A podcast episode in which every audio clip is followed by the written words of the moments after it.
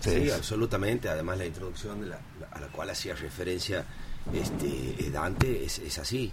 Realmente que el día a día está costando muchísimo a la gente. Bueno, al asalariado le cuesta, imaginemos, ¿no?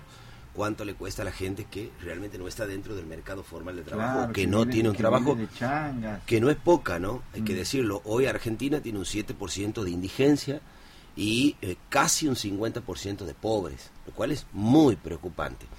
Uno por ahí lo que no se explica es cómo un país que exporta alimentos para 400 millones de personas, eh, no puede darle de comer dignamente, ¿bien? Y a un precio razonable y con productos de calidad a 44